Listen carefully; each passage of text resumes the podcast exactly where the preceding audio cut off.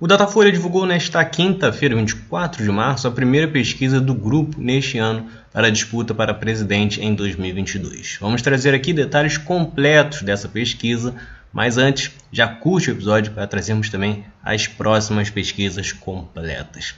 Os principais questionamentos da pesquisa já foram amplamente divulgadas com na pesquisa espontânea, Lula tendo 30%, Bolsonaro 23%, Ciro e Moro 2%, outros candidatos 3%, brancos e nulos 8% e ainda não sabe 32%. Já nos cenários em que são apresentados os nomes que vão concorrer às eleições, Lula aparece com 43% no cenário que tem Dória como candidato, Bolsonaro 26%, Moro 8%, Ciro 6%, Dória 2%, Janones 2% e outros 3%. No cenário com Leite, Lula aparece também com 43 e Bolsonaro com 26. A diferença é que Ciro ganha 1% e sobe para 7. São números muito próximos do que outros institutos de pesquisa já apontam, que é Lula nessa faixa de 40 a 43%, o que subiria mais 2 ou 3 pontos percentuais considerando apenas os votos válidos, e Bolsonaro nessa faixa de 25 a 30%. O Datafolha também é mais um a trazer apenas Moro e Ciro como possíveis nomes para a tão falada terceira via. Nenhum outro nome consegue se aproximar dos 10%. Porém, tanto Moro quanto Ciro também não têm conseguido atrair mais eleitorado. Vemos até aqui uma disputa muito congelada. Bolsonaro é o único a esboçar algum crescimento, muito por conta do efeito do Auxílio Brasil, que entrou em vigor no final de 2021. Ainda foram feitos cenários com Dória e sem Tebet, com Tebet e sem Dória. Porém, o efeito foi muito pequeno, são nomes que, ao menos a princípio, não demonstram força para aparecerem como terceira via e se revezam entre 1% e 3%. Só que a questão mais importante da pesquisa é que os votos de Lula e Bolsonaro estão muito consolidados. 78% dos que responderam que votariam em Lula afirmam que estão totalmente decididos a votar no candidato do PT e 80% dos que votam em Bolsonaro também. Isso significa que a cada cinco votos nos dois, quatro já estão decididos, ou seja, Lula só cairia dos 43% para no máximo 34%, o que é um número que o garante no segundo turno. Com esta quantidade, não tem como ele ser superado por dois candidatos. Já Bolsonaro poderia ainda perder cerca de 6%, descendo de 26 para 20 e aí passa a ser o objetivo dos postulantes à terceira via. O número mágico é passar desses 20%, pegando aí esses um quinto dos eleitores de Bolsonaro que não estão convictos. A questão é que nem Moro nem Ciro têm tantos votos garantidos.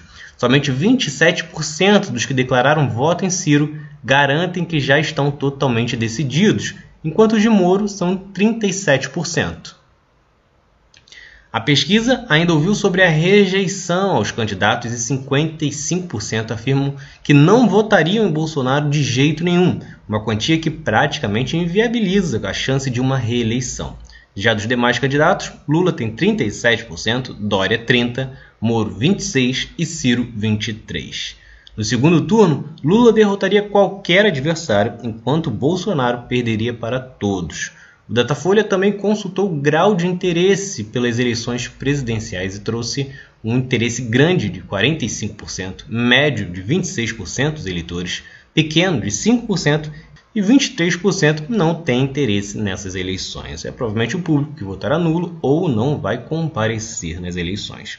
Um detalhe curioso é que, desconsiderando as pesquisas no mês das eleições, este momento é o que temos o maior interesse pelas eleições presidenciais desde 2002. Tivemos grande interesse, acima de 45%, em outubro de 2014. Porém, em todos os demais números sempre foram próximos de 30%. Agora, vamos analisar o desempenho dos candidatos por cada grupo, vendo as escolhas por idade, classe econômica, escolaridade e região. Você pode observar isso para todos os cenários, mas os resultados foram bem próximos em todos feitos pelo Datafolha, com 1% para cá ou para lá, dependendo se tem Dória ou Eduardo Leite. E temos Lula vencendo tanto entre os homens quanto entre as mulheres. Porém, é com o público feminino que o candidato do PT tem a vantagem maior, sendo 25% superior a Bolsonaro contra apenas 9% quando consultados apenas os homens. Aliás, Lula venceria já no primeiro turno se a eleição fosse apenas com as mulheres, pois ele tem entre 45% e 47%, mas se for considerar apenas os votos válidos, ultrapassa os 50%. Lula também venceria no primeiro turno se a eleição fosse apenas entre a turma de 16 e 24 anos e também de 25 a 35 anos. São as faixas de idade que o candidato do PT tem o melhor aproveitamento. Já Bolsonaro vai melhor com os grupos de 45 a 59 anos e os mais de 60 anos. Ciro e Moro têm um rendimento similar em todos os cenários.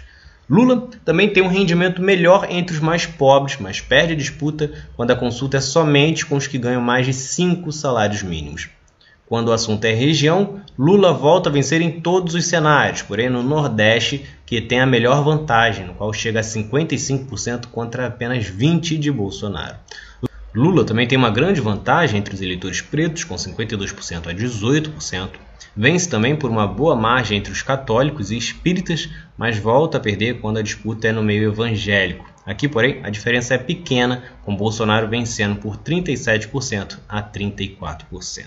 Agora, quando o assunto é rejeição, Bolsonaro é rejeitado por 60% das mulheres, por 62% dos jovens entre 16 e 24 anos, por 61% dos que ganham até dois salários mínimos, por 62% dos moradores do Nordeste, por 64% das pessoas que são espíritas e 61% das pessoas pretas. Já a maior rejeição a Lula é de quem ganha mais de 10 salários mínimos, que é de 58%.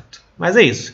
Você tem achado dessas pesquisas? Quem você acha que vai vencer as eleições e qual é o seu voto? Comenta aqui embaixo, curte e se inscreve para não perder nada do outro lado da história. Então é isso. Se vocês gostaram, curtam, se inscrevam e assistam os próximos vídeos do outro lado da história. Valeu!